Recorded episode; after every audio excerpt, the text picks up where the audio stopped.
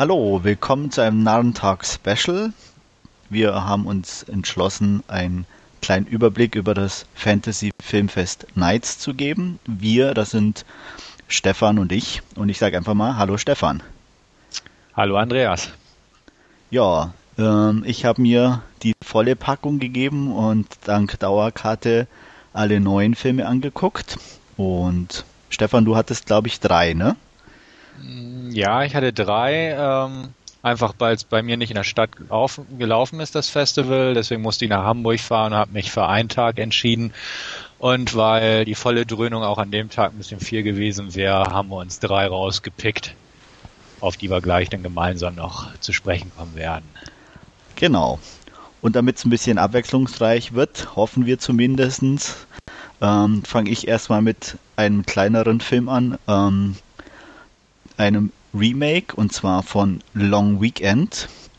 Ähm, kurze Inhaltsangabe: Peter und Carla, ein Yuppie-Pärchen mit ziemlichen Beziehungsproblemen, hoffen bei einem Ausflug an einen geheimen Surfstrand ihre Probleme etwas in den Griff zu bekommen. Ähm, nachdem man sich ein bisschen verfahren hat, landet man dann doch an dem besagten Strand ähm, allerdings stellt sich dann schnell heraus, dass sowohl die privaten Probleme als auch die Natur äh, nicht so leicht in den Griff zu bekommen sind. Ja, das ist so das grobe Gerüst, um dem sich dieser Film dreht. Dürfte man, denke ich, mit dem Begriff Öko-Horror gut umschreiben können. Ähm, und das Original war ja auch schon ein klassischer Öko-Horror. Kennst du das Original? Nee, überhaupt nicht. Also ich habe auch das erste Mal davon gehört, als dieses Remake jetzt ins Gespräch kam, ähm, sagte mir vorher absolut gar nichts der Film. Also ich weiß, ich meine, ich hätte ihn mal irgendwann im TV gesehen, aber ich bin mir auch nicht ganz sicher. Ähm, muss aber auch sagen, nachdem ich jetzt das Remake gesehen habe, brauche ich, glaube ich, das Original auch nicht. Ähm, okay. war auch äh, in der Ansage zum Film vorher irgendwie die Rede äh, dass es eigentlich fast ein 1 zu 1 Remake ist. Und von daher gehe ich mal davon aus, wie gesagt, dass das Original auch nicht unbedingt sehenswerter ist. Es passiert relativ wenig. Ich habe schon so ein paar Stimmen zum Film selber im Internet gelesen. Manche finden ihn ganz hervorragend. Ähm, kann ich für mich nicht nachvollziehen. Die beiden Hauptakteure, unter anderem Peter Caviezel, äh, kennt man vielleicht ähm, von seiner Jesus-Rolle bei Mel Gibson. Ähm, ist ziemliches Arsch eigentlich in dem Film. Seine Frau ist aber irgendwie auch nicht besser. Beide sehr unsympathisch. Und alles, was im Thema Umwelt ist, wirkt so plakativ und aufgesetzt. Also die Kamera äh, lächzt schon nach dem nächsten Fauxpas, den die beiden begehen sozusagen. Also jede Mülltüte, die irgendwo weggeworfen wird, wird mit der Kamera verfolgt. Und das ist dann irgendwie fast schon ein bisschen zu viel. Hm. Ist es denn ein reines Zwei-Personen-Stück oder kommen da noch andere Leute ins Spiel irgendwie? Weil vom Trailer sieht man eigentlich nur die zwei. Also es sind eigentlich nur die zwei. Es ist ja ganz am Anfang, als sie auf dem Weg zu diesem Strand sind, äh, gibt so es so ein, so ein Zwischenspiel, dass er mal an, der, an so einer Tankstelle anhält. Aber wie gesagt, es ist eigentlich nur zu Beginn. Und ähm, rein aktiv, sage ich mal, sind es wirklich nur die beiden. Und das zieht sich die eigentlich fast die gesamte Laufzeit hin. Wie gesagt, er, er, man kann ihn angucken. Leute, die auf ruhige äh, Filme stehen, wo wenig richtig passiert, sondern auch mehr ein bisschen über die Tonspur, dieses unheimliche, gerade nachts, äh, die Umgebungsgeräusche sehr im Vordergrund stehen und richtige Schockeffekte gibt es nicht. Dafür ist er auch zu ruhig, auch gar nicht ausgelegt.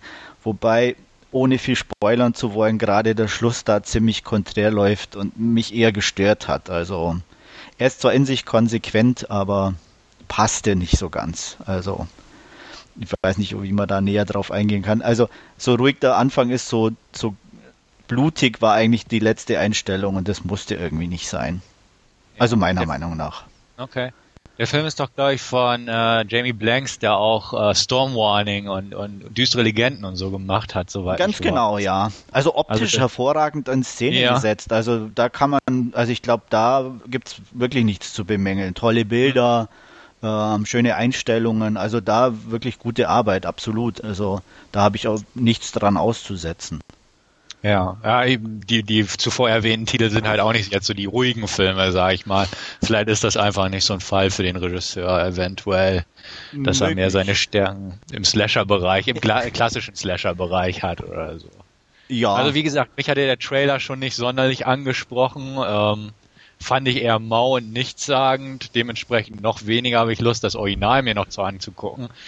Irgendwann bestimmt mal, also jetzt nicht das Original, sondern das Remake, aber ja, nach dem, was du so erzählst, ist es wohl wirklich nicht so ein Must-See. Ja, wie gesagt, die Meinungen gehen ein bisschen auseinander. Meiner Meinung nach nicht. Äh, wer so mit, ich, ich, weiß nicht, so diese letzten ruhigeren äh, Kroko-Horrorfilme, die da so ans Tageslicht kamen, wer die ziemlich gut fand, könnte vielleicht mit dem auch ein bisschen mehr anfangen wie ich. Okay. Ähm, wie gesagt, wobei so diese richtigen Schockeffekte oder äh, die, die, die Jumpscares, die jetzt bei diesem Öko, äh, Kroko-Horror-Teil mit dabei waren, auch nicht vorhanden sind oder so gut wie nicht vorhanden sind. Mhm. Ja, also insgesamt hatte ich eine 5 von 10 gegeben. Wie gesagt, er ist eigentlich ganz gut anzusehen, leider zu ruhig und es passiert nicht viel, aber optisch auf jeden Fall in Ordnung. Mhm.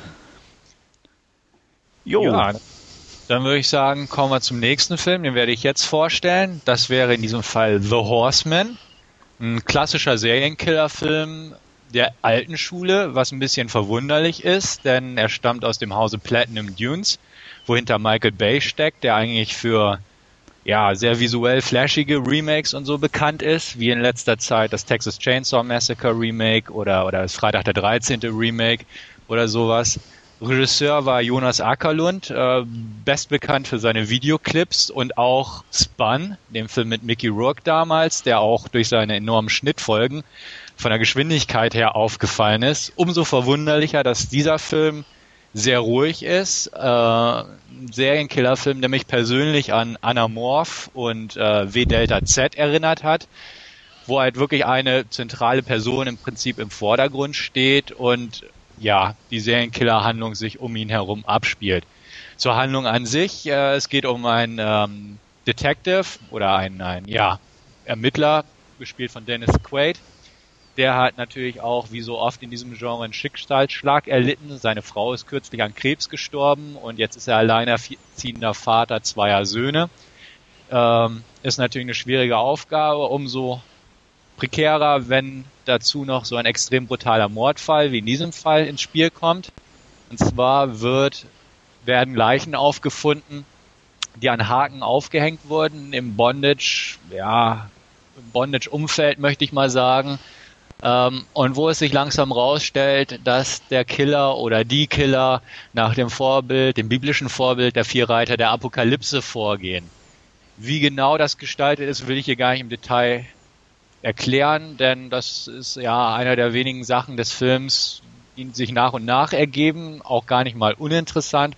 Im Prinzip ist es eine klassische Ermittlungsgeschichte mit ein paar nett besetzten Nebenrollen, unter anderem Peter Stormer, den kennt man aus Prison Break und Armageddon und so. Der hat eine sehr kleine Rolle oder auch Zi Chang, wenn ich das richtig ausgesprochen habe. Ähm, ja, die asiatische Kampfmaus aus äh, Hero und House of Flying Drag ähm, ja, House of Flying Daggers hieß der, glaube ich. Genau. Genau. Ähm, auf jeden Fall sehr düster, sehr kalt. Ich habe gar nicht rausgefunden, in welcher Stadt der Film spielt. Ich weiß nicht, hast du das irgendwie in Erinnerung? Nee. Also es war nicht eine, sage ich mal, irgendwie nicht die, eine der üblichen irgendwie Städte, die wie New York oder so, wo man Richtig. irgendwie vermuten könnte. Ne? Also, aber so genau war nicht nee. die Rede davon, ne? Nee, nee, habe ich irgendwie nicht rausgefunden. Es war auf jeden Fall eine Großstadt, ähm, typische Häuserschluchtenaufnahmen, aber man merkt es halt, war sehr kalt. Ähm, es gibt der Anfang des Films spielt draußen an einem zugefrorenen See und auch während des Films in der Großstadt ist ständig halt die Kälte im Blickpunkt, also gefrierender Atem, hätte ich fast gesagt, und solche Sachen. Also sehr kaltere, düstere Stimmung. Das Ganze ist, wie gesagt, sehr ruhig, gespielt. Ähm, die Morde sind nicht sonderlich brutal in Szene gesetzt worden. Ähm, es sind halt ja aufgehängte Körper, wobei man die einzelnen Folter, Tötungen oder so nicht nicht detailgetreu sieht.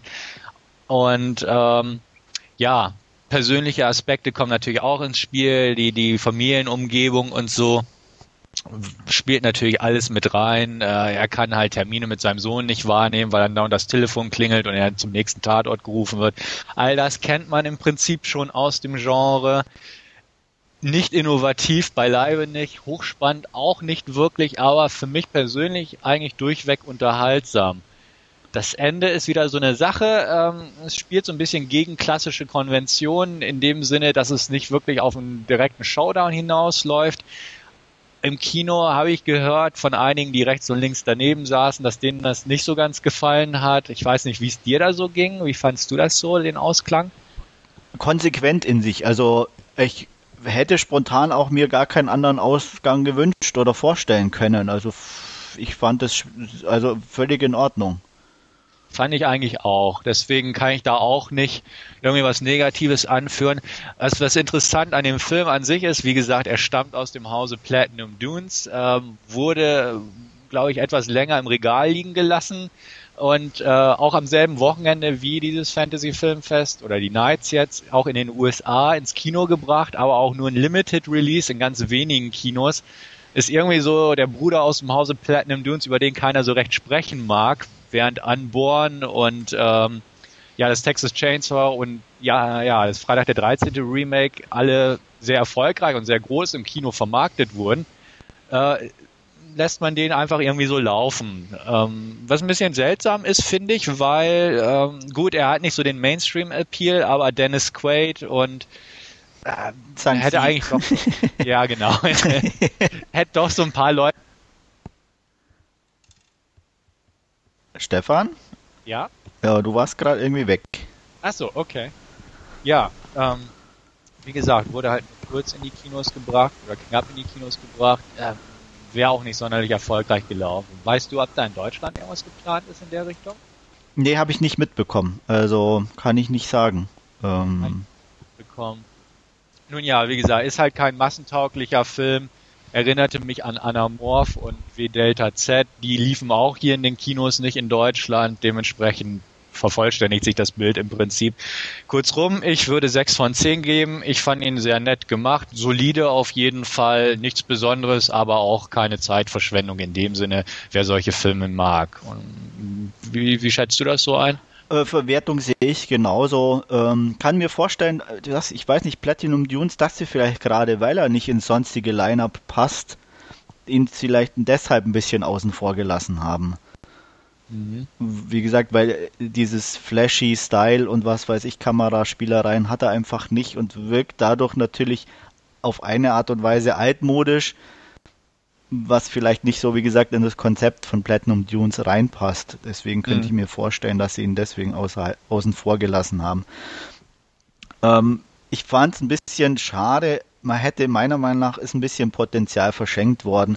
Was mich gestört hat, wie gesagt, war, naja, die Auflösung an sich war eigentlich relativ schnell klar, wer mit dahinter steckt. Das mhm. war ein bisschen zu offensichtlich. Und so gern ich Sang Sie, ich hoffe, ich spreche den Namen auch richtig aus, mag. äh, ich fand sie in der Rolle nicht schlecht. Was mich nur wahnsinnig gestört hat, eigentlich war ihr schlechtes Englisch. Okay. Also für das, dass sie eben eine, eigentlich jemand spielt, der irgendwie mit acht Jahren adoptiert war und irgendwie jetzt jemand spielt, der 17, 20, keine Ahnung, das Alter wurde nicht genau genannt, ja. ähm, spielen sollte, war es einfach ein furchtbar schlechtes Englisch. Also mhm. für jemand, der eigentlich da eine Schule besucht und, und äh, englischsprachige Freunde hat oder mit denen auch kommuniziert. Wie gesagt, das war für mich irgendwie einfach in, äh, schwierig nachvollziehbar, in, in, äh, warum das so sein soll oder warum man da jetzt ausgerechnet sie nehmen musste. Ja, ja. Ähm, ich fand es teilweise bei ihr jetzt, wenn wir schon gerade bei ihr sind, ähm, an der Grenze zum Overacting teilweise. Ja, Einfach knapp davor, ja. Knapp davor. Also es war schon war noch in Ordnung, aber mh, manchmal dachte ich auch, okay, mh, bisschen bisschen subtiler wäre es besser gewesen. Also, ja, aber ich hatte so das Gefühl, es war schon auch bewusst so irgendwie, weil sie eigentlich schon so die Rolle der derjenigen verkörpert hat, die wirklich so kurz vorm Durchdrehen ist, ne? Ja, ist richtig. Also wie gesagt, es hat mich nicht gestört, aber es mh, mm, war an der Grenze, teilweise. Ja. Also manch, manchmal war es einfach cool, fand ich. Das Englisch, ja gut, ging, ne? Also ja, natürlich. So es, es, man, man konnte schon zuhören, aber wie gesagt, in, in sich in der Rolle war es einfach nicht so nachvollziehbar. Ja. Ich meine, dass sie nicht so gut Englisch kann, ist bekannt, aber eben dann sie ausgerechnet für so eine Rolle auszuwählen, die, und dann wurde ja extra noch gesagt, dass sie mit, irgendwie mit acht Jahren adoptiert wurde und so weiter. Da war es ja. dann ein bisschen, hat einfach nicht so gepasst. Ja, das stimmt. Ja, man könnte halt vielleicht argumentieren, wie weiß ich, es wurde ja auch gesagt, da hat ja die Mutter das nächste Kind gekriegt und dann wurde sie ausgegrenzt und vielleicht hat sie sich so weit zurückgezogen, äh, wie auch immer. Aber okay, recht, gut, ja, das ist ein Argument. Aber ja, klar. Also man kann sich auch schön reden, dieses Argument. Ähm, nee, ja. aber es ist, nee, das, das stimmt. Von der Sichtweise aus, ich meine, sie war ein vernachlässigtes Kind, das wird, wird ja schnell deutlich. Also von daher, ähm, klar. Ja, wir können jetzt an dieser Stelle auch dazu sagen, nein, sie ist nicht der Hauptkiller oder so. Also wir spoilern hier nicht, dass sie die fiese, vernachlässigte Massenmörderin ist. Nein, nee, nee. definitiv Erstens anders, nicht. zweitens als man denkt. ja, ja, also so ist es nicht. Und wer den Trailer kennt, also ich glaube, in Erinnerung zu haben, dass so einiges da schon angedeutet wurde, auch von den Szenen her. Auch Aber, sogar in, teilweise in Inhaltsangaben wird darauf, glaube ich, sogar eingegangen. Ja, kann also, gut sein. Es ist jetzt es ist, nicht. So ist auch logisch, weil es was was aus ihr wird, so im Prinzip entwickelt sich recht zügig. Ja. Ja. Das auf jeden Fall. Wie du selbst sagtest, aber das mit diesem äh, Platinum Dooms Schema hatte mich persönlich im Vorfeld auch leicht verwundert, weil gerade halt mit Ackerlund als Regisseur und ich habe noch Spun überdeutlich im Hinterkopf, was da mit flashy Szenen und Schnittfolgen und so gearbeitet wurde und hier ist es halt komplett anders gewesen. Ja, das, das war überraschend, aber nicht störend oder so. Ich mag moderne Filme, aber solche eigentlich auch, also dementsprechend. Also ich fand es eine wohltuende Abwechslung irgendwie. Also okay. ich meine, ich werde da auch nochmal bei anderen Filmen drauf eingehen. Es war teilweise recht altmodisches Fantasy Nights. Ja. Von äh, den Filmen her. Also ja. wie gesagt, Long Weekend war eigentlich relativ ruhig. Ist, ist ein Remake von, von einem alten Film. Und ähm, wie gesagt, ich bei den nächsten Paaren wird auch der eine oder andere auf jeden Fall mit dabei sein, der da doch schon eher, ja, wie soll ich sagen, nicht, nicht langsam, aber eher die ruhigere Variante darstellt. Ja, wollen wir da äh, Horseman? Ich denke auch. Beenden. Ich glaube, da haben wir genügend gesagt. Ja. Und ja. der nächste Film, der auf meiner Liste stand, oder einer der vielen Filme äh, war Book of Blood, bekannt natürlich durch die Erzählung von Clive Barker. Ähm, Student Simon wird von einer Professorin äh, und deren Assistenten als Medium angeheuert. Ähm, und zwar bezüglich einer Mitarbeit äh, in einem Haus ist ein junges Mädchen getötet worden unter sehr merkwürdigen Umständen. Und Simon soll sozusagen in diesem Zimmer nächtigen, während er von Kameras und Mikrofonen überwacht wird, weil seine Professorin ähm, ziemlich erfolgreiche Schriftstellerin bezüglich des Paranormalen ist und endlich einen Beweis dafür haben möchte, dass das Ganze auch in Wirklichkeit existiert. Und da geschehen dann bald ziemlich merkwürdige Dinge, denn darauf wird auch mehrmals im Film hingewiesen. Dieses Zimmer scheint also eine Kreuzung, eine Wegkreuzung der Toten zu sein und dementsprechend manifestiert sich da relativ viel. Ja, ein solider Film, äh, wie ich gerade auch schon angesprochen hatte, bei den anderen auch ein relativ altmodischer Film eigentlich. Es passiert kaum was, sehr wenig. Ähm, geht wirklich immer nur um diese ganze Geschichte des Studenten, seinem Verhältnis zu dieser Professorin. Ähm, und ja, ich meine, es ist gar nicht mal so einfach, da viel zu sagen. Es passiert zwar nicht viel, aber das wenige wäre dann schon wieder fast gespoilert. Ähm, es ist, ja, wie gesagt, wer auf altmodische Erzählungen steht, blutig sind nur ein, zwei Szenen, also man kann es auch ähm, gut weniger äh, Leuten, die weniger Blut vertragen, ähm, empfehlen. Also es ist ein altmodischer, aber kein schlechter Film Ja. Kennst du die Vorlage eigentlich? Oder bezieht es, ich, ich weiß es gar nicht. Ich meine, ich habe auch einige Clive Barker Romane und Bücher im Regal stehen und ich weiß über die Bücher des Blutes. Äh, ich weiß nicht, bezieht es sich auf eine eigene Vorlage, also eine Geschichte aus den Büchern des Blutes oder ist es irgendwie so ein Sammelsurium? Hast also ich habe schon länger her, dass ich es gelesen habe, aber soweit ich es noch im Kopf habe, ist es eine Mischung aus irgendwie der Rahmenhandlung der Bücher des Blutes und einer einzelnen Geschichte. Mhm.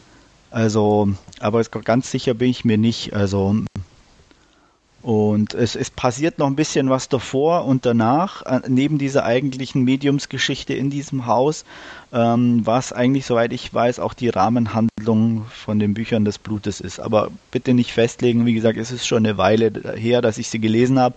Fakt ist, dass sie sich relativ schon orientieren an diesen Büchern, mhm, okay. an diesen Geschichten. Ja. Ja, also wie gesagt, ähm, annehmbare Geschichte, spannend, spannend ist vielleicht das falsche Wort, aber interessant erzählt.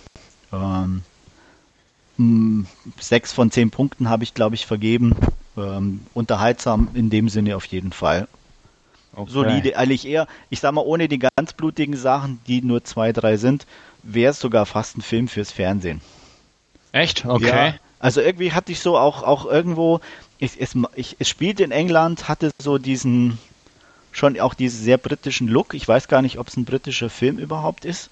Ähm, und wie gesagt, ich hatte eigentlich bis auf jetzt ganz explizit zwei, drei Szenen, die aber auch nur kurz dauern, nicht das Gefühl, dass man den nicht mal im TV zeigen könnte. Mhm. Okay. Also ungekürzte Veröffentlichung in Deutschland steht nichts im Wege. Nee, also ich denke nicht. Also ähm, da müssten sie schon einen ganz schlechten Tag haben. Also ich kann mir das echt nicht vorstellen. Mhm. Okay. Na dann. Also wenn jetzt, wie gesagt, also ab 18 äh, auf jeden Fall, ja, ab 16, ich wird knapp, aber es wäre sogar theoretisch denkbar. Ja, ja. ja. Mhm. Gut. Dann jo. mehr gibt es eigentlich dazu nicht zu sagen. Wie gesagt, wer auf altmodische Geschichten steht, ist damit, glaube ich, ganz gut aufgehoben. Mhm. Nächster Film, Splinter. Wer was gegen Nadeln hat, sollte wahrscheinlich um den Film einen großen Bogen machen. ähm, ja, da gibt es eigentlich sehr wenig zu sagen über die Geschichte an sich. Es gibt sehr wenige Darsteller auch. Also es war eigentlich, wie gesagt, bei den letzten Filmen wie so ein roter Faden, dass die Hauptdarsteller eigentlich äh, sich in Grenzen hielten. Äh, Long Weekend hatte irgendwie zwei, bei Book of Blood waren es mehr oder weniger drei. okay. Äh, bei Splinter sind es vier, also sehr überschaubar das Ganze. Mhm. Äh, Seth und Polly sind auf einem Urlaubstrip, ähm, wollen eigentlich die Sterne begutachten und dabei ihr Jubiläum feiern. Äh, Seth ist eher so der Nerd wird es jetzt nicht passen, aber der Mann mit den zwei linken Händen. Polly ist eigentlich so eher die Macherin und die Resolute, was sich auch schon beim Zeltaufbauen zeigt, dass Seth ziemlich vergeigt und das Zelt nämlich irgendwie kaputt macht und Polly dann überzeugt, dass sie vielleicht doch in ein Sternehotel gehen sollten, da macht es doch mehr Spaß. Äh, auf dem Weg dahin werden sie dann aber blöderweise als Geiseln genommen von einem Gangsterpärchen ähm, schnell stellt sich raus, dass die irgendwie auf der Flucht sind. Sie ist auf Entzug und dementsprechend nicht gut äh, unterwegs. Und als sie dann mitten auf der Straße plötzlich einen Platten haben und ähm, das Auto einen Geist aufgibt, müssen sie die nächste Tankstelle anfahren. Und die ist leider relativ verlassen und als sie dann da drin sind in der Tankstelle, stellt sich schnell raus, dass sie da nicht mehr rauskommen, denn ein kleiner mieser Parasit äh, hat sich da ziemlich verbreitet und denkt nicht dran, die vier da irgendwie nochmal wegkommen zu lassen. Mhm. Ähm, ja, und im Endeffekt spielt sich eigentlich äh, 90 Prozent der Geschichte in dieser Tankstelle ab. Ähm, äh, anscheinend hat der Film ja relativ viel Preise oder äh, Anerkennung in anderen Festivals schon eingeheimst. Er ist nicht schlecht. Also ich kann es jetzt nicht ganz nachvollziehen, warum er so gehypt wird teilweise. Er ist sehr solide, ein ähm, paar nette Szenen mit dabei. Hauptproblem ist eigentlich wieder so diese wirklich sprichwörtliche Dummheit der Hauptakteure, ja, ähm, die leider so um sich greift in letzter Zeit auch in vielen Filmen und äh, mir persönlich manchmal schon zu weit geht. Also ähm, ja, irgendwie so Sachen, die einfach im, im, Film gelegt werden. Sie wollen zum Beispiel Feuer legen, lassen Benzin auslaufen und keiner zündet das Benzin an, bis irgendwie fünf Minuten vor Schluss es zufällig losgeht. Also solche Geschichten. Ah. Ja. Mhm. Und das, das, ist dann immer ein bisschen schmerzhaft. Also, aber wenn man über solche Sachen wegsehen kann, ist er auf jeden Fall unterhaltsam. Ähm, ganz lustig ist eigentlich so die, dieser Parasit an sich, der irgendwie sich durch ja, wie Nadeln im Fleisch manifestiert und da auch nach außen drängt und dabei auch ähm, totes Gewebe zum Laufen bringt. Also da kann es schon mal passieren, dass drei Finger über dem Boden laufen. Und mhm. das ist ganz gut in Szene gesetzt. Ähm, sehr schmerzhaft beim Zusehen ist auch, dass, ähm, ich sag mal, der menschliche Körper sich nicht unbedingt dann so fortbewegt, wie er von der Natur aus vorgesehen ist. Also mhm. da kann es schon mal sein, dass ein Fuß nach hinten gebogen wird und äh, mehrere Knochen am Arm gebrochen werden, damit man sich darauf fortbewegen kann. Was also insgesamt sehr schmerzhaft aussieht aber auf Dauer dann irgendwie auch eigentlich langweilig wird, weil das so die einzigen Sachen sind, die die richtig passieren. Und mhm. äh, wie gesagt, dadurch hält sich dann der Reiz des, dieses, dieses Parasiten auch etwas in Grenzen. Ja. Ähm, ich hatte auch im Vorfeld natürlich gelesen, dass der, wie du selbst sagtest, gut gehypt wurde, eine ganze Zeit lang und ähm, als so Indie-Horror der, der aktuellen Stunde dargestellt wird und Mensch, was wird wohl aus dem Regisseur, der jetzt übrigens die Direct-to-Video-Fortsetzung von The Grudge gedreht hat. Ähm, ja, ne? Mhm. Ähm, ja, mal gucken, was aus dem Regisseur wird. Aber ähm, ja, er hat wirklich gute Kritiken eigentlich gekriegt. Er lief, glaube ich, sogar in den USA eine Zeit lang auch in den Kinos. Irgendwie sowas, was eigentlich auch ganz verwunderlich war in dem Fall. Ähm, ich selbst war gespannt aber Ich hätte ihn mir auch gewiss angeguckt. Wäre wär an dem anderen Tag äh, im Kino zu sehen gewesen. Ähm, ich bin jetzt einfach mal gespannt, wie er dann im äh, zu Hause auf DVD oder Blu-ray wirken wird. Ähm, ich mag ja diese kleinen B-Movies, ähm, bin ich eigentlich ein ganz großer Fan von. Aber nun gut, also ich bin gespannt das, das, was du erzählst, klingt nachvollziehbar. So im kleinen Rahmen und nicht gerade die, die cleversten Erscheidungen sind natürlich immer so eine Sache. Ja. Ähm, so die Effekte an sich waren gut, meintest du? Also ähm, ja, also solide auf jeden Fall. Also es gab okay. nicht so viel dran auszusetzen. Ich meine, ähm, es war natürlich, man merkt schon, dass es nicht das Riesenbudget war, ja. aber für, ich sag mal, für so einen Film absolut äh, in Ordnung. Mhm. Handgemachte also. Effekte oder haben wir auch die CGI-Keule dabei irgendwo?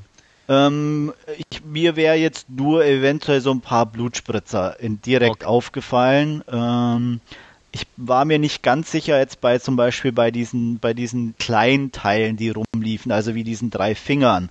Die mhm. sahen ein bisschen komisch aus, wobei, wie gesagt, ich kann es nicht hundertprozentig sagen, ob das jetzt wirklich mechanisch war oder CGI, aber es war jetzt nicht störend auf jeden Fall. Das, das ist schon mal gut. Ja. Also gerade so die größeren Sachen waren definitiv dann schon Puppen, wobei man auch ganz klar sagen muss, ähm, man sieht nicht viel. Also mhm. es äh, irgendwie hatte ich das Gefühl, teilweise wurde es bewusst ein bisschen dunkel gehalten, wo diese äh, menschlichen Körper sich dann bewegt haben. Teilweise war es dann auch so, dass es relativ schnell mit bestimmten Sachen ging, dass die eben schnell geschnitten dann wieder aus dem Bild waren. Ähm, war okay. Also wie gesagt, ein mhm. bisschen mhm. länger hätte man sich manchmal diese äh, Körperteile dann schon gewünscht, irgendwie, um vielleicht effektiver zu sein, aber da war wahrscheinlich das Budget nicht groß genug. Ja, gut möglich, denke ich auch. Damit kann man es mal ganz gut kaschieren mit Dunkelheit und solchen Sachen. Genau, also da in der Richtung nehme ich mal an, dass das war. Also. Ja. Ja, okay. also wie gesagt, ich hatte jetzt spontan so nach dem Kino sieben von zehn Punkten vergeben, weil ich eigentlich gut unterhalten war. Äh, ich denke mal, vielleicht zu Hause mm, ohne, ich sag mal, Festival-Flair eine solide 6 dürften auf jeden Fall drin sein. Mhm, okay. Ja, wollen wir weitermachen? Ja. Und dann würde ich sagen, gucken wir uns mal Franklin an. Franklin ähm, ja, wurde im Vorfeld als Fantasy Horror angekündigt, sogar live bei uns im Kino. Vom Veranstalter, äh, muss ich sagen, trifft es nicht ganz. Und trifft es nicht ganz, trifft auch auf den Trailer zu, denn der vermittelt ebenfalls ein falsches Bild. Zur Handlung kurz. Ähm, Es geht um einen Mann, der heißt Jonathan Priest, der wohnt oder lebt in einer ja, sehr bizarr und äh, religiös gestalteten Welt. Er trägt die meiste Zeit über eine Maske und in dieser Welt ähm, herrschen halt Religionen vor. Religionen betone ich bewusst so, denn es gibt eigentlich für jedes eine Religion. Sei es Maniküre, gibt's Religionen und selbst Waschmaschinenanleitungen werden zu Religionen hochgebauscht und jeder muss irgendwie seine eigene Religion haben, weil das wichtig ist in dieser Gesellschaft, die dort vorherrscht. Ähm, er selbst hat keine Religion.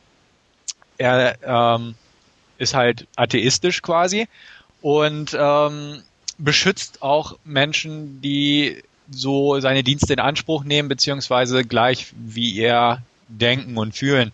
Ähm, am Anfang wird erklärt, dass äh, seine aktuelle Klientin, ein junges Mädchen, von dem sogenannten The Individual getötet wurde.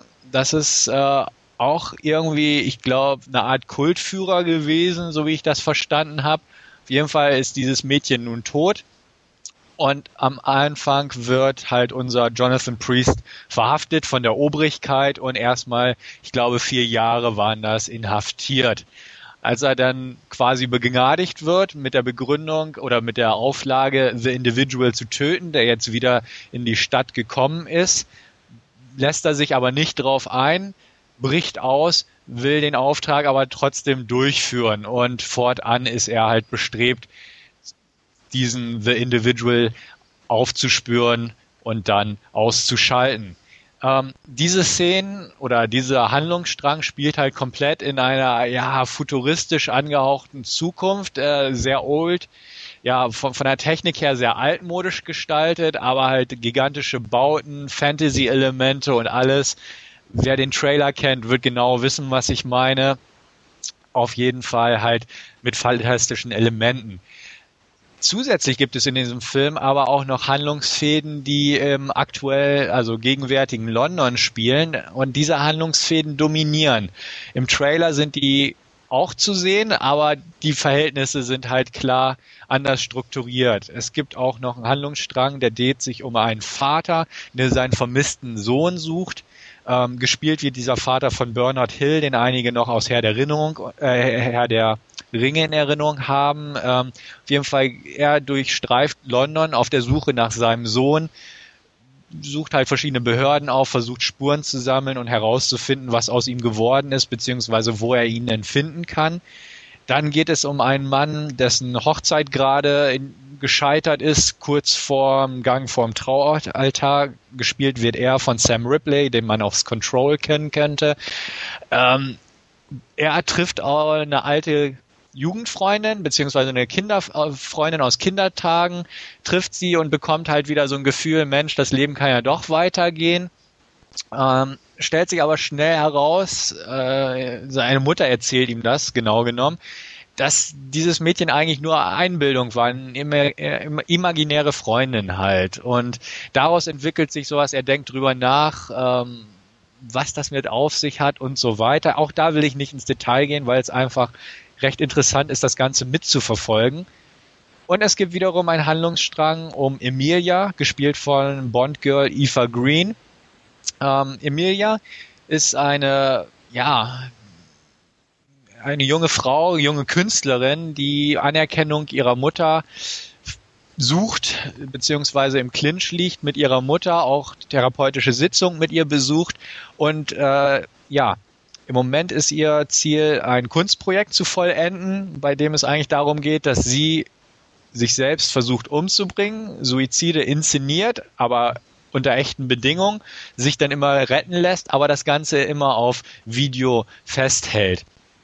Ähm, das denn zusammenschneidet und so weiter. Auch da werde ich nicht ins Detail gehen, weil die, die Geschichte geht einfach darum, dass diese parallel verlaufenden Handlungsstränge miteinander verwoben sind, beziehungsweise auf ein gemeinsames Ergebnis zurechtweisen und hinzielen. Ähm, der Trailer suggeriert halt ein falsches Bild, sehr actionlastiges Bild, sehr fantasy-lastiges Bild was der Film im Prinzip nicht ist. Es ist ein ruhiges, psychologisch ausgerichtet, äh, ich, ich will nicht sagen Drama, aber irgendwie halt eine Independent-Produktion, die, die keinen kommerziellen Erfolg wirklich hervorrufen kann. Und ich glaube, da, deshalb wurde der Trailer auch so inszeniert bzw. zusammengestellt. Ähm, unseren Jonathan Price spielt übrigens Ryan Philippi aus, aus uh, Cruel Intentions oder LA Crash.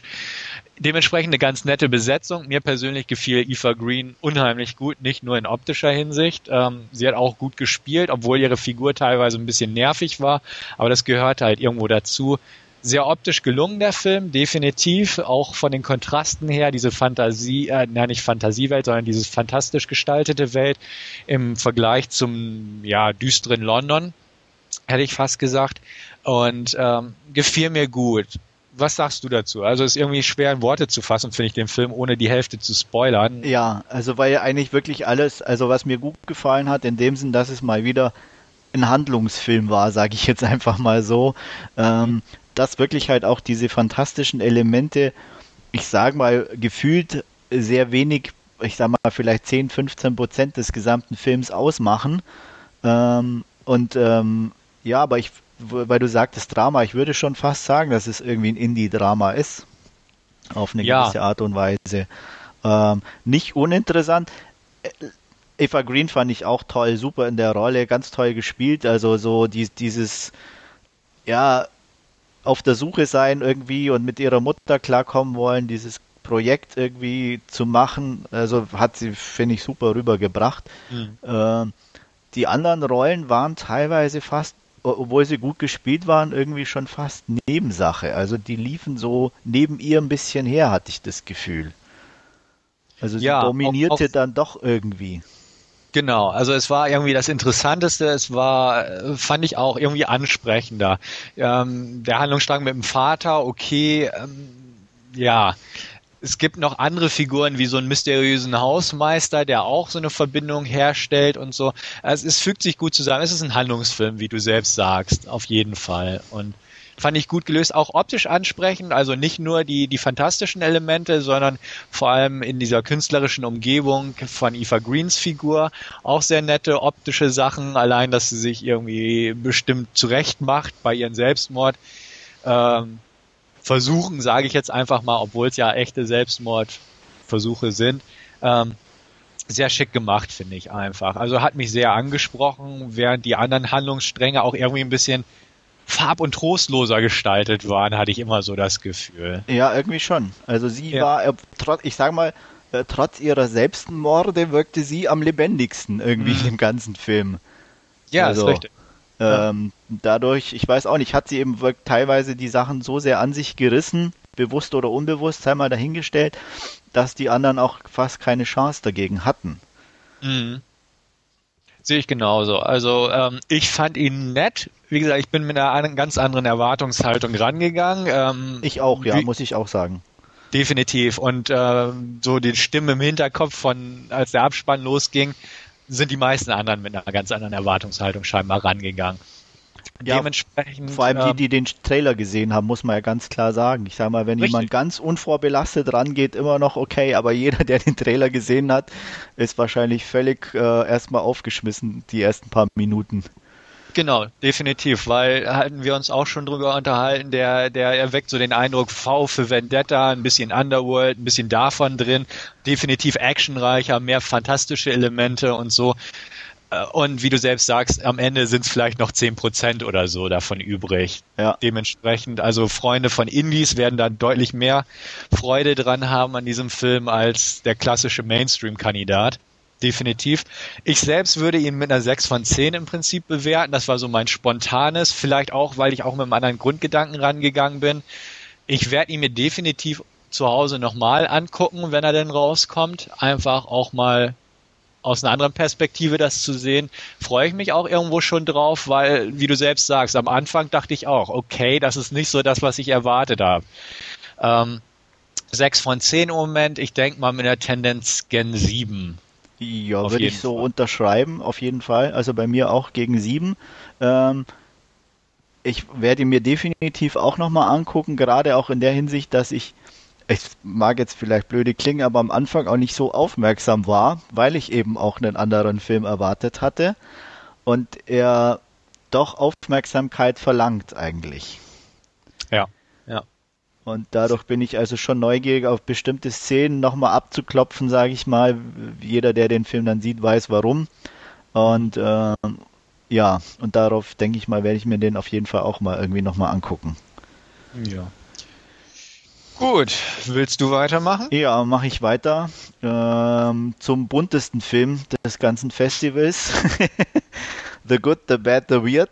Ähm, ein koreanischer Italo-Western. Äh, so merkwürdig es klingt, aber ist tatsächlich so.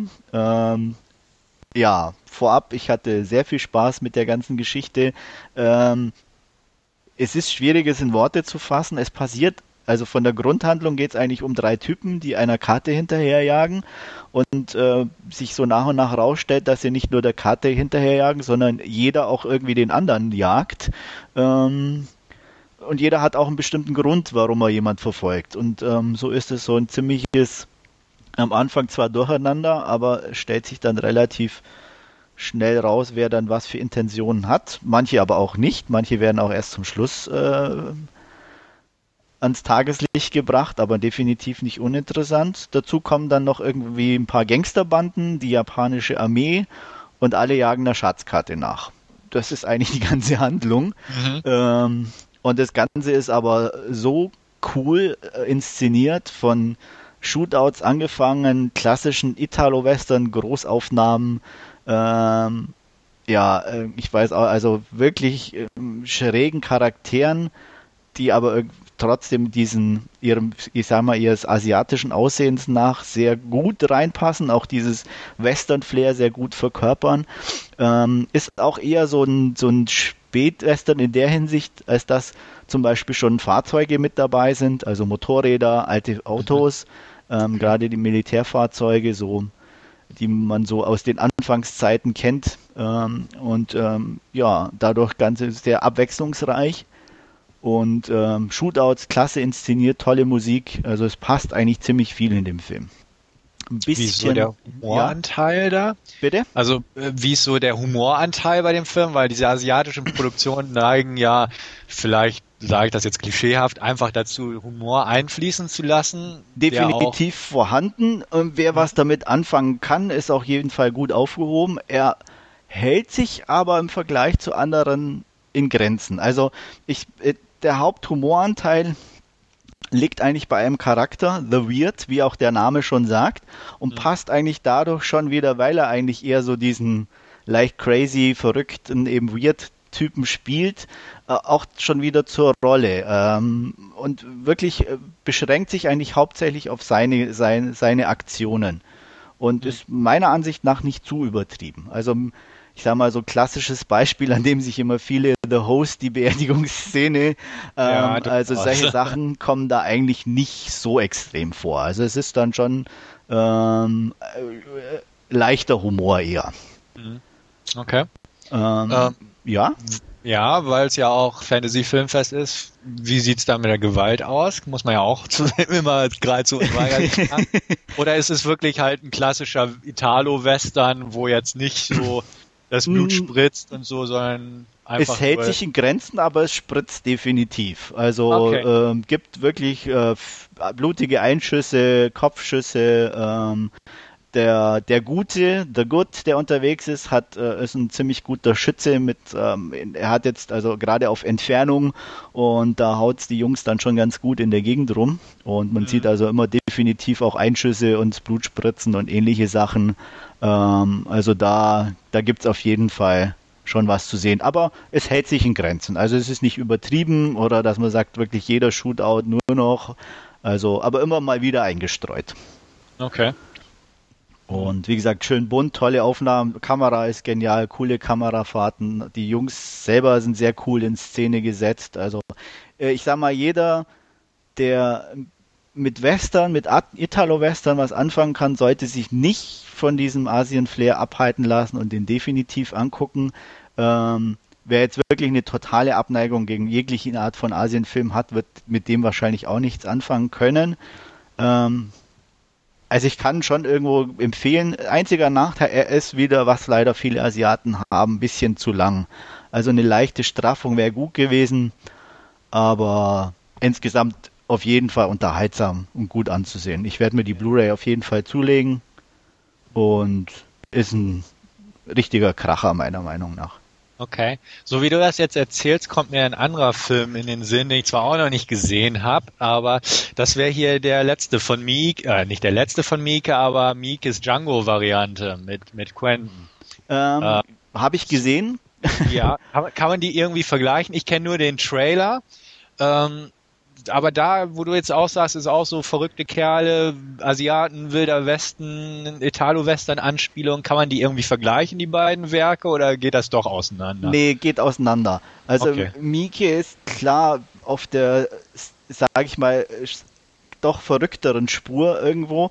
Also der, der Good, the Bad, the Weird ist wirklich eigentlich ein klassischer Italo-Western, der nur ein paar, eben um diese asiatischen Elemente ein bisschen angereichert ist, ein bisschen andere Kameras hat, aber ansonsten eigentlich, äh, es gibt Shootouts, äh, es wird einander verfolgt, also es gibt diese typische fast schon Italo-Musik, ähm, die da im, im, Hintergrund läuft und ähm, auch schon so ein bisschen ein komisches Element bei manchen Liedern mit hinzufügt, äh, während im Ike doch einfach nur ein paar Typen in der Westernstadt rumlaufen lässt und da irgendwie einfach dämlich in Englisch reden lässt, obwohl sie gar nicht irgendwie Englisch sprechen können. Also die haben das auch, soweit ich weiß, teilweise gar nicht verstanden, sondern einfach phonetisch von irgendwelchen Tafeln abgelesen.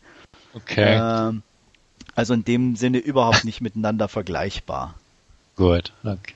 Also, wie gesagt, wer Italo-Western mag, sollte The Good, The Bad, The Weird auf jeden Fall eine Chance geben. Wer auf Action steht, äh, es gibt gute Shootouts.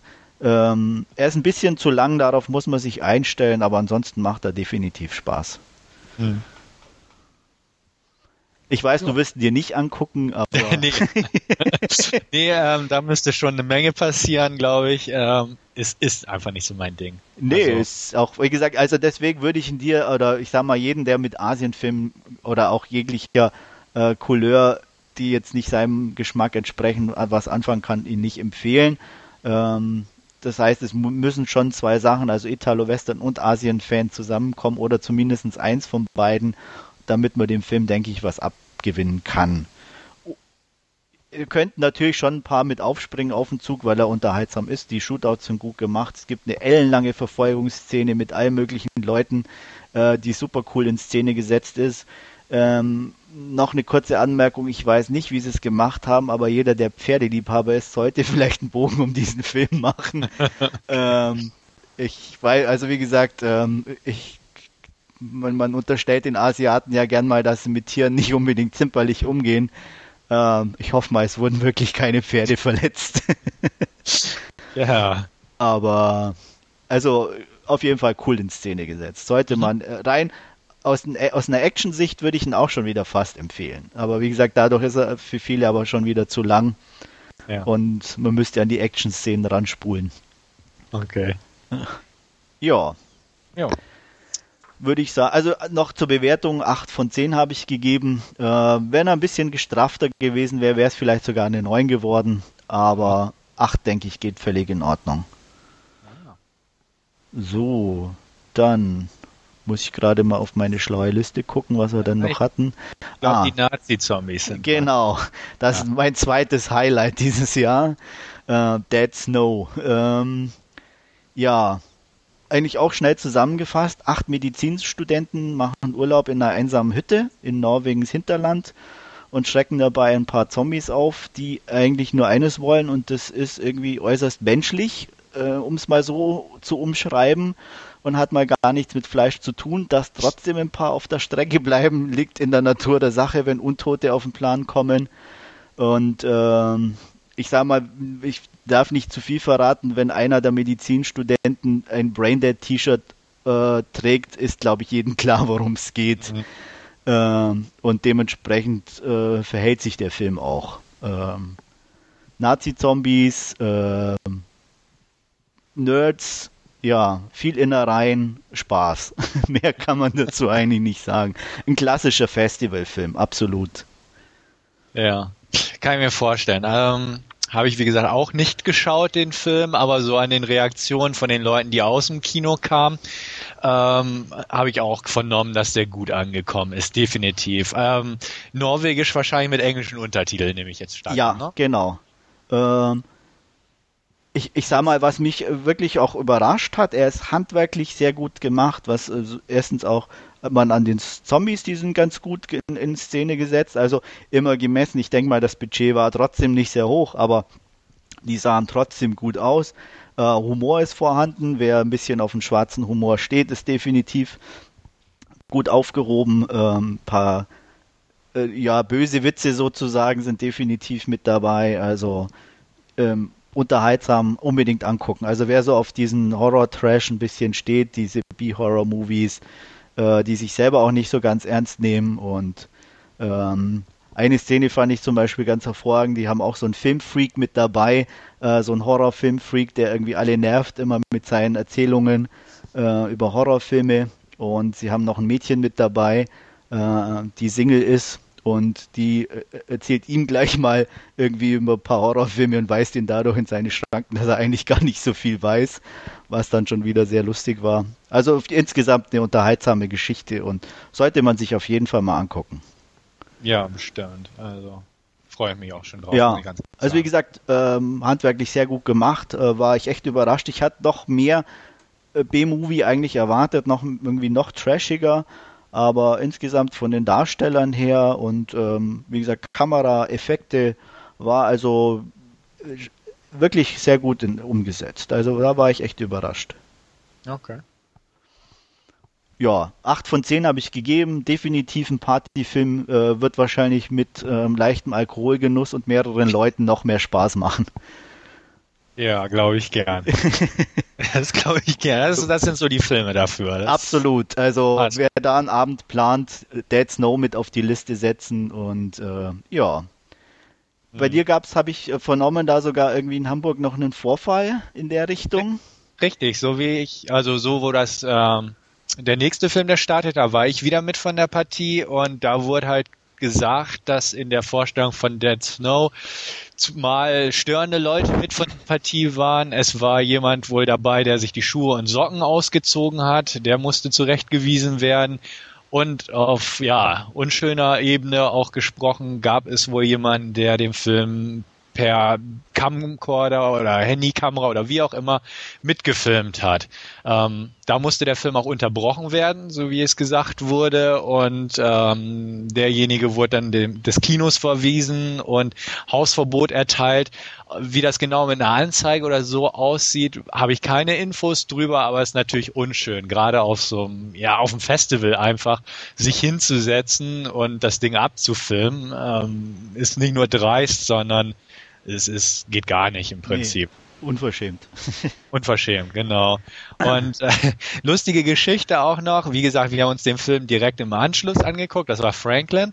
Ähm, was da für Typen aus dem Kino rauskamen, war schon lustig genug, muss ich ganz ehrlich sagen. Ähm, manche haben es echt übertrieben mit so einem alten, sah aus wie ein Wehrmachtsmantel, wo ich auch dachte, äh, geht gar nicht waren ein paar kaputte Leute im Kino drin, die wohl einfach nur Nazi-Zombies oder wie auch immer gelesen haben und darauf gesprungen sind auf diesen Zug. Ähm, war ein bisschen merkwürdig, also okay. so zweischneidig. Also der eine mit seinem komischen, er sah wirklich aus wie so ein Wehrmachtsmantel. Dachte ich mir auch, Mann, Mann, Mann, ey. Ja. Komisch, komisch. Also Aber wie gesagt, Berlin Gott sei Dank in der Richtung gar nichts. Also es war eigentlich die üblichen Bekannten, sage ich mal, die man immer sieht auf den Festivals. Ja. Ähm, und ähm, ich immer immer mal wieder neue Leute dabei, aber niemand, wo ich jetzt sage, okay, der ist jetzt, der war wahrscheinlich nur wegen irgendwie dieser diesen Schlagworten im Kino. Also zumindestens wäre mir keiner aufgefallen. Ja. Also die, diesmal fiel es auf. Die üblichen Verdächtigen sieht man in Hamburg ja auch immer wieder, aber gerade anhand dieses Mantels, da dachte ich auch, mh, hm, nee, nee. Irgendwo ist eine Grenze, das muss nicht sein. Ja, ne? also das Ding hätte er im Schrank lassen sollen. Ne? Falls, wenn er schon sowas besitzt, dann bitte nicht da im Kino, so ungefähr. Ja, es passt nee, dann nicht, also. Nee, nicht ganz. Also bei allem, bei allem Spaß an der Sache und so, aber ja, was soll's. Ja. Wollen wir weitermachen? Sehr gern. Gut, dann ähm, ist mal wieder Remake-Zeit. Und zwar My Bloody Valentine in 3D. Ähm, coole Sache, 3D im Moment, wird sehr gern genutzt in Hollywood, beziehungsweise die Schwemme an Filme wird jetzt erst auf uns zukommen mit Monsters vs. Aliens, mit Final Destination und, und, und. Alles in 3D. Unglücklicherweise hat es beim Filmfest in Hamburg und Berlin nicht zum 3D ausgereicht, weil das Equipment wohl nicht da war beziehungsweise die Kinos nicht genügend dafür ausgestattet waren. Dementsprechend haben wir My Bloody Valentine 3D in 2D geguckt. Ähm, muss man sich ein bisschen dran gewöhnen, beziehungsweise man gewöhnt sich eher schnell daran, weil das Bild etwas anders wirkt. Äh, Gerade bei Kamerabewegung sind die Seitenbereiche immer ein bisschen unscharf, beziehungsweise instabil, hatte ich das Gefühl. Wie ging es dir dabei? Also ähm, ist dir das auch aufgefallen oder? Ja, mir, mir ging es ein bisschen anders. Ich hatte immer das Gefühl, dass an manchen Stellen insgesamt das Bild plötzlich schärfer wurde oder so diesen HD-Effekt irgendwie plötzlich hatte mhm. ähm, den ich mir nicht genau erklären konnte in dem Sinne, aber eben damit in Verbindung gebracht habe mit diesem 3D-Effekt. Aber ähm, ist, wie gesagt, äh, ich hatte nicht jetzt die Ränder so direkt im Blick, sondern einfach insgesamt das Gefühl, dass manche Szenen irgendwie anders oder schärfer wurden. Mhm. Ja, das ist, ja, stimmt. Auf jeden Fall. Und man merkt da halt auch dem Film an, welche Szenen klar auf 3D-Effekte ausgelegt wurden. Also wenn ein Auto ein umgekippten Baum rammt und der Ast durch die Fensterscheibe gerammt wird und hinten wieder rauskommt und da die Kamera halt drauf verweilt, weiß man ganz klar, das ist halt die perfekte Szene für 3D. Ähm, bei 2D kam das nicht so gut rüber, war teilweise ein bisschen aufdringlich von der Kamera halt her, aber halt nicht gestört, um Gottes Willen. Kurz zur Handlung. Ähm, ja, es spielt in so einer kleinen amerikanischen Bergwerkstatt, wo halt die äh, lokale Mine so die Lebensader des Örtchens ist. Auf jeden Fall am Anfang des Films kommt es dort zu einem Massaker oder einem Unfall, eine Kombination von beiden auf jeden Fall. Es sterben ein paar Kumpel und äh, der Killer wird in ein Koma befördert, wo er dann wenig oder einige Zeit später aufweckt, äh, aufwacht und auch gleich im Krankenhaus loslegt, ähm, nahtlos das Ganze, eine wahre Schlachtorgie veranstaltet mit zerrissenen Körpern und allem drum und dran. Ähm, einige Jugendliche feiern derweil am Minenschachteingang eine Party. Er taucht denn da auf in seiner Bergmannskluft komplett mit äh, Lampenhelm und Gasmaske und Anzug und natürlich der Hacke, also wie nennt man das? Fork in der Spitzhacke? Spitzhacke. Ja, Spitzhacke, ja. Spitzhacke, genau. Und ja, auf jeden Fall schnetzelt er denn da durch die Reihen der Jugendlichen, bis dann der alte, äh, der Sheriff, äh, der alte Haudegen von einem Sheriff ankommt. Äh, es kommt zu einer Auseinandersetzung, der Stollen bricht zusammen und so weiter und so fort. Auf jeden Fall endet da der Anfang des Films. Dann kommt ein Zeitsprung, zehn Jahre später. Ähm, der Minenbesitzer beziehungsweise der Sohn des Minenbesitzers, Tom Henninger, gespielt von äh, Jensen Ackles, best bekannt aus ähm, Supernatural, der Ter Fernsehserie, wo er den älteren Bruder spielt, kommt also wieder in die Stadt, nachdem er diese nach diesen Vorfällen verlassen hat, trifft dort seine Jugendliebe, äh, Jugendliebe Sarah wieder, gespielt von Jamie King. Die ist inzwischen mit dem Sheriff verheiratet. Und ja, das übliche, ne, man begegnet sich wieder, wo warst du so lange und so weiter. Ja, und kurz nachdem er da ankommt, um die Mine zu verkaufen, ähm, was natürlich auch den Unmut der Minenarbeiter und Dorfbewohner auf sich zieht, beginnen die Morde von neuem. Man glaubt, es ist der alte Killer von damals, was ja aber eigentlich nicht geht, weil der ja angeblich tot ist oder höchstwahrscheinlich. Diverse Verdächtige kommen ins Spiel, aber ja, handlungstechnisch gibt der Film nicht her nicht sonderlich viel jedenfalls. Es ist eine Aneinanderreihung von Verfolgungssequenzen, Mordsequenzen. Es ist ein klassischer Slasher. Es ist, wie gesagt, ein Remake vom Film aus dem Jahre 1981, der auch erst kürzlich in seiner ungeschnittenen Form in den USA veröffentlicht wurde. Und auch dieses Remake ähm, hält sich in Sachen Gewalt eigentlich überhaupt nicht zurück, habe ich so das Gefühl gehabt. Viele 3D-Effekte mit hervorstechenden spitzen Objekten und so weiter. Aber allein so der erste Akt, die ersten 15 Minuten ist so reich an zerrissenen Körpern, dass das R-Rating auf jeden Fall schon festgebongt war. Ähm, sehr freizügig auch vor allem, das hatte mich persönlich überrascht, eine Szene mit, äh, ja, spielt in einem Motel, die will ich auch nicht spoilern, sehr viel nackte Haut, gerade für einen amerikanischen Mainstream-Film meiner Meinung nach in dieser Szene. Ja, definitiv. Also da war ich auch sehr überrascht, dass das in dieser Deutlichkeit doch alles zu sehen war. Richtig, also hätte hätt ich nie gedacht, so war ein bisschen überraschend.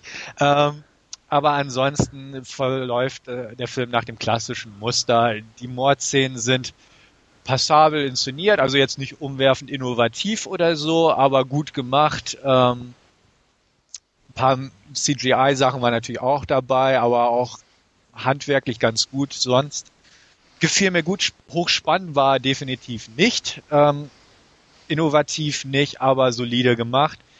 Ähm, Patrick Lucier hat den gedreht, der hat zuvor schon White Noise 2 gemacht, der mich schon positiv überrascht hatte und diese Dracula 2000 Trilogie, äh, ein guter Handwerker meiner Meinung nach und das hat sich hier halt eigentlich auch bewährt. Ähm, solider Film, definitiv spaßig, auch für einen Videoabend denke ich mal gut geeignet.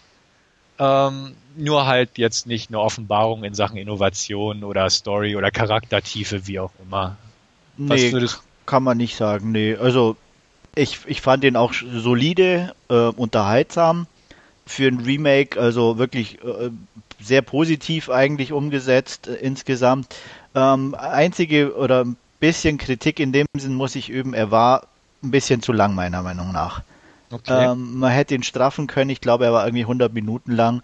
Ähm, ja. Hätten sie da wirklich 10 Minuten gerade in der Mitte hatte er meiner Meinung nach doch sehr viel Leerlauf und da wurde sehr viel unnötig ein bisschen aufgebauscht. Auch gerade so diese Beziehungskiste untereinander unter diesen dreien, dem Sheriff und äh, diesem Tom Hennigan. Äh, ja, das war ein bisschen meiner Meinung nach zu viel. Also es war okay, dass es drin war, weil es ja für die Handlung relevant ist, aber insgesamt so dieses Hin und Her war ein bisschen zu viel meiner Meinung nach. Man hätte da auf jeden Fall, also wie gesagt, zehn Minuten gestrafft und äh, ich denke, er wäre insgesamt unterhaltsamer gewesen. Wobei okay. er nicht schlecht ist, absolut. Also. Ja, also gut, kein Nachvollziehen. Ich denke mal, wirklich klar, hätte man den auf 90, vielleicht auch sogar 95 Minuten ein bisschen runtergetrimmt, denn dann hätte er die, die Straffung auch gut verlebt. Definitiv. Ich habe daran hat es mich persönlich nicht gestört. Ich fand es eigentlich ganz gut, vor allem weil ich die Darsteller auch irgendwie recht sympathisch fand. Ähm, ja, kann man sagen. Also war auf jeden Fall passend besetzt. Jamie King fand ich sehr sympathisch irgendwie in ihrer Rolle. Ja. Ähm, auch ähm, diesen Supernatural-Typen war okay. Ähm, der andere war ja, glaube ich, aus ähm, na, äh, Dawson's Creek, ne? Dawson's Creek, da hat er den Schwulen gespielt. Ich weiß genau. nicht mehr, wie ist. Ähm, nee, ähm, auch mit einem Bart bewaffnet in diesem Film, sage ich mal, damit er älter wirkt. Ähm, ja. Fand ich auch lustig. Die haben natürlich auch dieselben Schauspieler genommen für am Anfang und zehn Jahre später. Der eine hat dementsprechend Bart gehabt, der andere so ein Drei-Tage-Bart und so. Also war schon ein bisschen amüsant. Äh, ich fand die Gewalt, äh, wie gesagt, sehr, sehr direkt. Jetzt nicht im Sinne von abartig, brutal oder abstoßend, sondern eher so ein bisschen ins, ins Comichafte tendierende. Ja, und aber halt natürlich auch extra für dieses 3D natürlich ins Comichafte. Genau. Über, äh, also gerade am Anfang diese eine Szene, da muss man glaube ich nicht sehr viel spoilern, mhm. wenn äh, die Spitzhacke von hinten rauskommt mit Auge vorne dran. Äh, ja. Ich meine, das ist natürlich klar, klar darauf ausgelegt. Also und, auf jeden äh, Fall schreit ja schon förmlich danach verwendet zu werden. Was ich auch ein bisschen schade fand, ich fand ja die ersten zehn Minuten wirklich grandios, wie, wie der losgelegt hat mit einem Tempo. Ja. Und das war aber schon wieder fast zu schnell, weil danach passiert dann einfach zu wenig. Mhm. Oder, oder verteilt sich zu sehr über die Restlaufzeit. Und, und das war, wie gesagt, so, so toll das am Anfang war, wie, wie, wie schnell das vonstatten ging, so sehr brach es danach für mich ein bisschen ein. Wie gesagt, deswegen kam ich dann auch nicht auf so eine riesenhohe Wertung.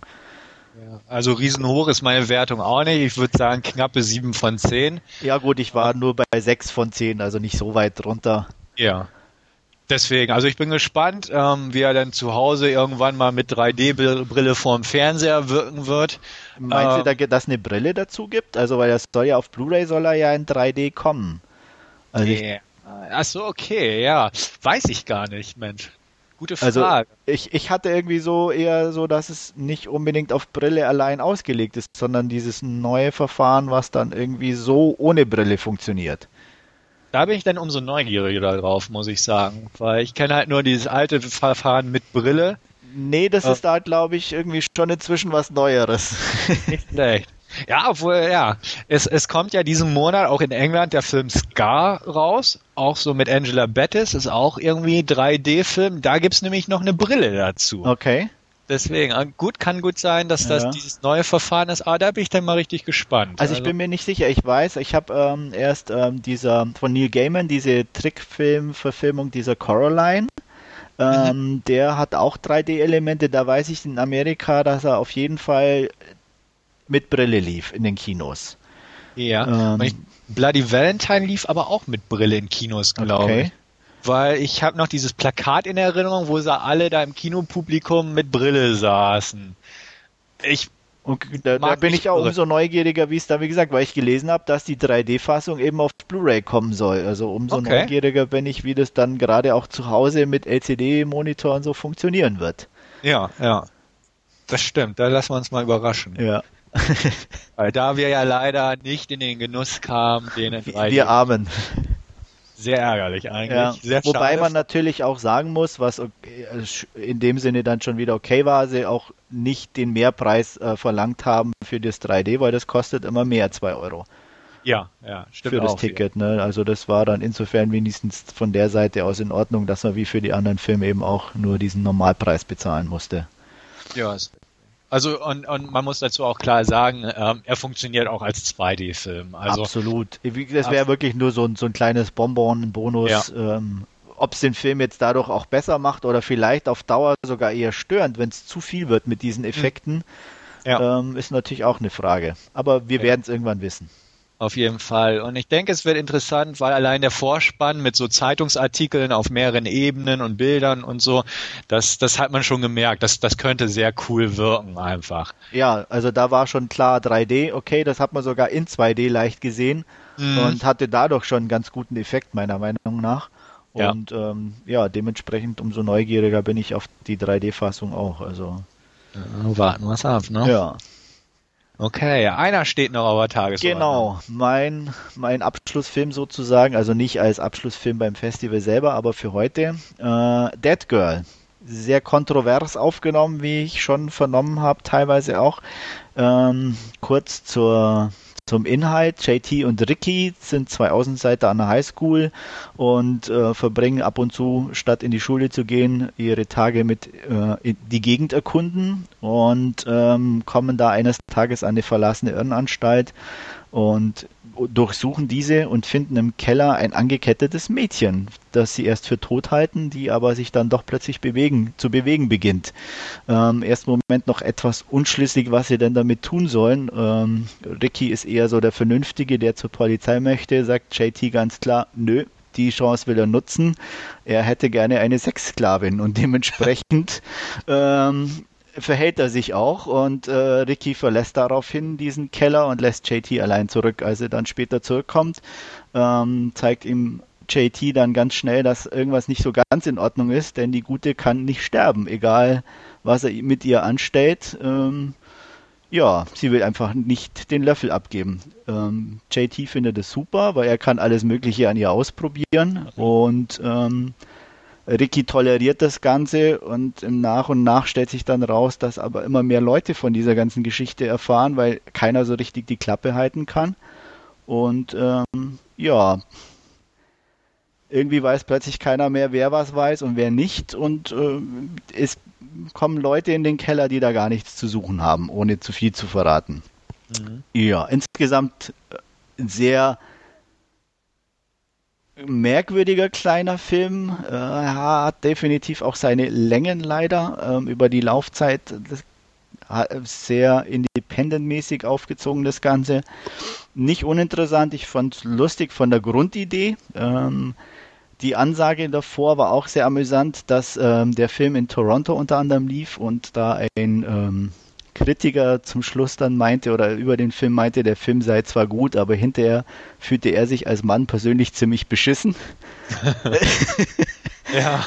ähm, noch kleiner, kleiner Gag am Rande, äh, der lief am Samstag äh, oder Sonntag, weiß ich gar nicht. Auf jeden Fall war am gleichen Tag Weltfrauentag, hm. ähm, was die ganze Ausstrahlung natürlich dann noch ein bisschen äh, unterhaltsamer machte, um es mal so provokant zu formulieren. Nein, also es war schon, äh, schon ein bisschen hart an der Grenze teilweise, wie sich die einzelnen Leute verhalten haben, aber alles, ich sage mal, im Sinne des Filmes natürlich. Ähm, natürlich, klar. Ähm, ob da wirklich jeder sich so verhalten würde, sei mal dahingestellt. Aber schade war ein bisschen, was auch, ähm, es war nur eine HD-Variante anscheinend angeliefert worden von dem Film selber, der dann auf Blu-ray kopiert wurde, um ihn abspielen zu können.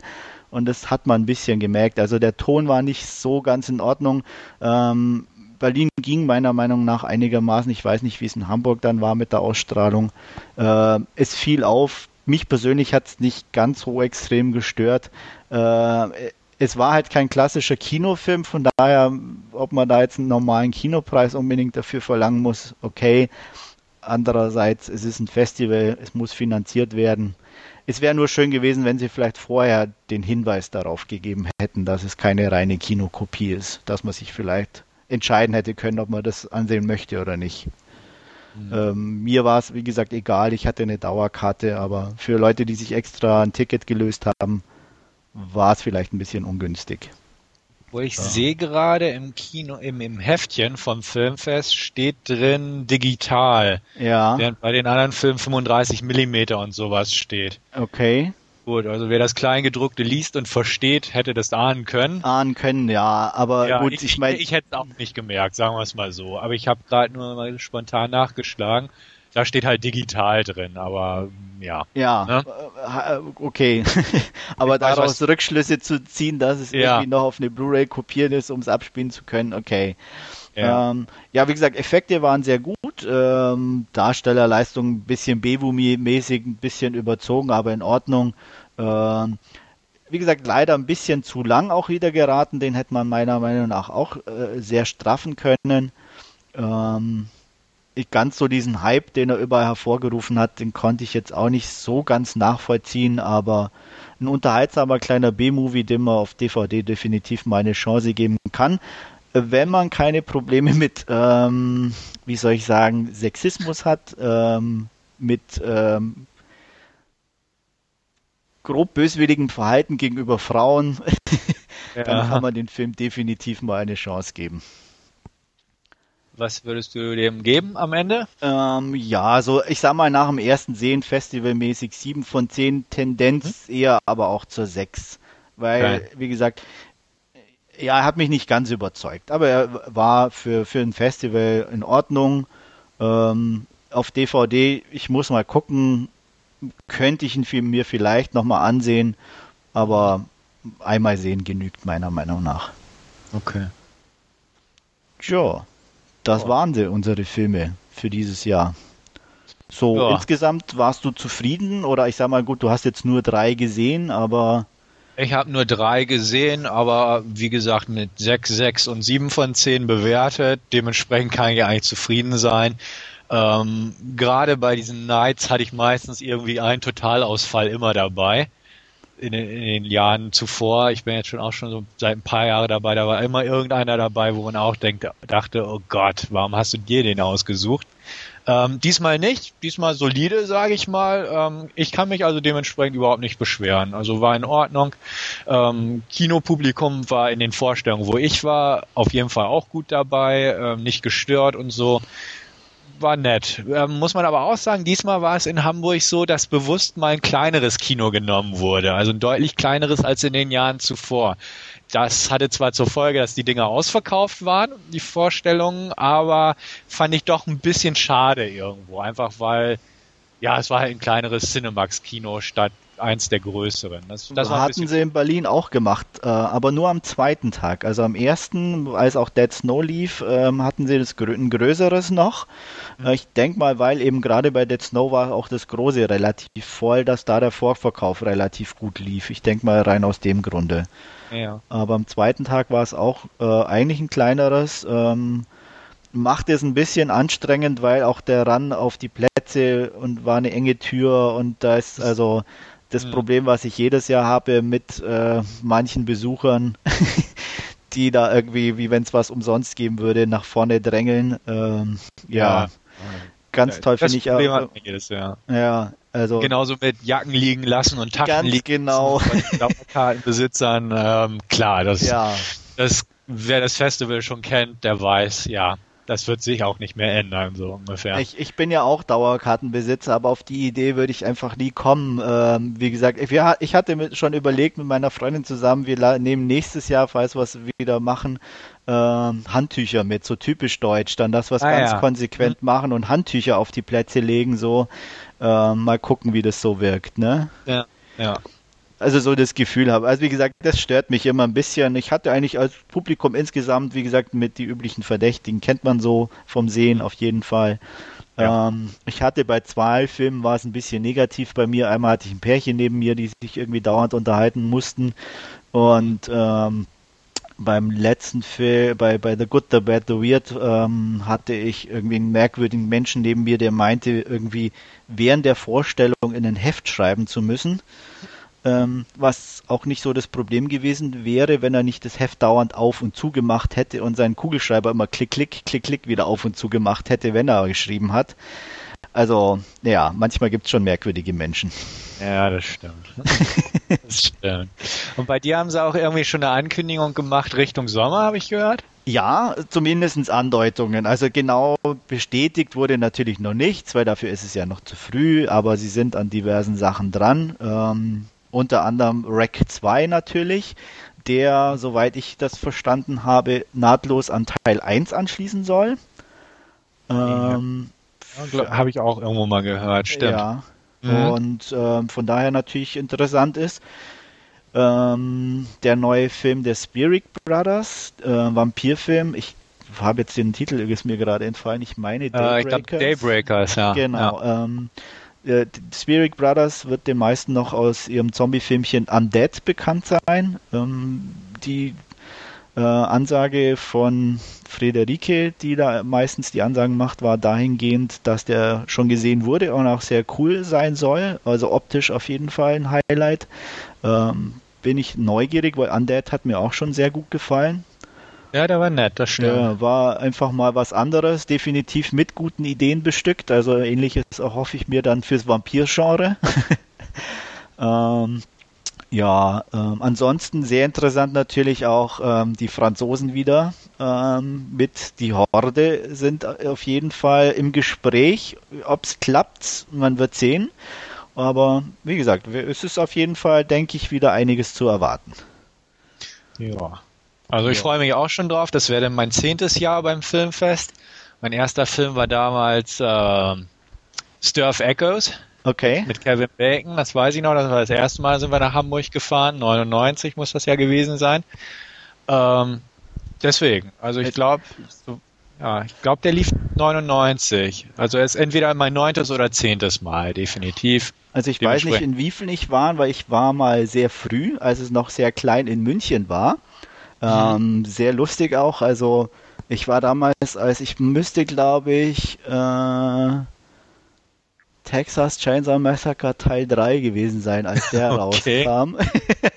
Mhm. Äh, oder zumindest laufen sollte. Sehr unterhaltsam war die Geschichte nämlich deswegen, weil wir den Film nicht sehen durften. Der wurde nämlich von der Staatsanwaltschaft München beschlagnahmt. Ah ja. Kurz mhm. vor der Vorführung und durfte anscheinend nur der Presse vorgeführt werden. das ist so meine erste größere Erinnerung an das Fantasy-Filmfest. Hatte danach ja. ziemlich lange eine Pause drin irgendwie, weil ich es aus den Augen verloren hatte, andere Interessen hatte und bin jetzt so seit aber fünf, sechs Jahren definitiv regelmäßig wieder dabei oder sogar noch länger. Also mhm. ja, und freue mich eigentlich auch jedes Jahr drauf und ähm, finde es immer sehr gut. Also ja. Kleinigkeiten gibt es natürlich immer zu verbessern, aber ich sag mal, im Normalfall ist es Jammern auf hohem Niveau. Ähm, mhm. Über die Filmauswahl kann man sowieso immer streiten. Ich verstehe es immer nie ganz, wenn sich Leute beschweren. Ähm, klar ist es dieses Jahr vielleicht ein eher durchschnittliches Festival gewesen im Vergleich zum letzten Jahr, wo jetzt auch Doomsday und solche Sachen liefen. Aber dass das natürlich nicht jedes Jahr funktioniert, ähm, dürfte auch eigentlich jedem klar sein oder sollte jedem klar und bewusst sein. Von daher, ja. Denke ich auch. Also bei, bei diesem, also jetzt in diesem Fall fand ich es auch ganz gut, dass ein paar Titel dabei war, also hauptsächlich auch, die jetzt nicht gleich übernächste Woche ins reguläre Kino kommen oder so. Weil das ist das, das, was mich manchmal so am Filmfest im Sommer stört. Da gibt's schon viele Titel, die bereits irgendwo auf DVD oder so erhältlich sind und manche laufen irgendwie eine Woche nach dem Festival so in den regulären Kinos an. Das, das kommt natürlich, weil die Kinos beziehungsweise die Filme vorher lange vorher eingekauft werden fürs Festival, sage ich Klar. mal. Aber in dem Fall ging's eigentlich. Also jetzt hier auf, auf die Nights bezogen. Ja, absolut. Ähm, aber interessant, dass du das erwähnst, weil nämlich auch äh, für den Sommer zum Beispiel ein Film eventuell im Gespräch ist. Ähm, und zwar eben gerade im, im, Vorgespräch oder in der Vorankündigung zu Long Weekend, das ja das original ein australischer Film ist.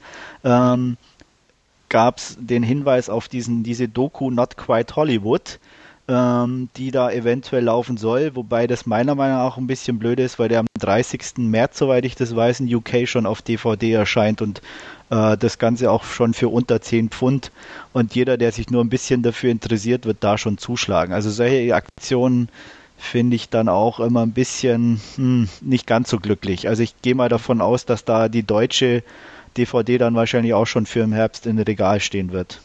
Ja, ja, das sind immer so Sachen, auf die ich auch achten würde, gerade bei den Kinopreisen heutzutage. Ähm, Wäre bei Splinter eigentlich auch so gewesen. Da kommt jetzt die UK Blu-ray Ende des Monats schon raus.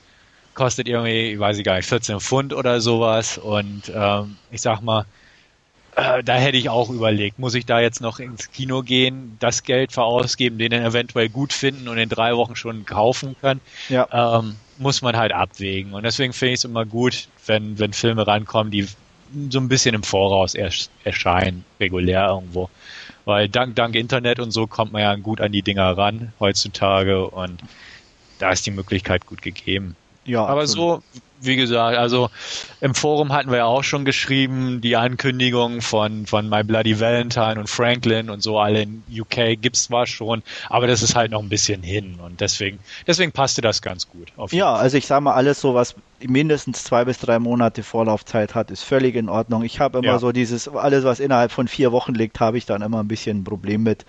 Ähm, mhm. Wie gesagt, bei mir ist es oft noch so, dass eben meine Freundin noch öfter mitgeht in die Filme. Die sucht sich zwar speziell welche aus und da bist du dann schon bei zwei Kinokarten und da lohnt sich dann oft wirklich eher die, die DVD oder so zu Richtig. holen, bevor man da ins Kino geht.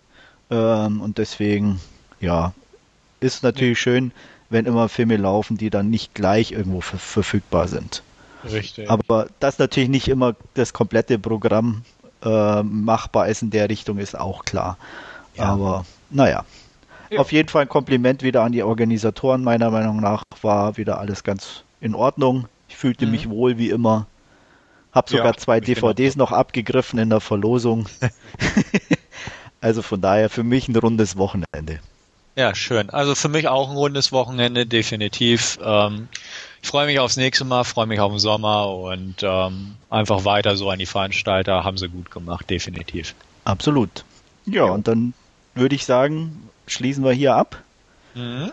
Ähm, wir danken unseren Zuhörern fürs Zuhören und ähm, die nächste reguläre Ausgabe folgt bestimmt. Einfach mal nachgucken auf www.dvdnarr.com. Ähm, da gibt es die ganzen Infos und natürlich auch die Podcasts zum Runterladen.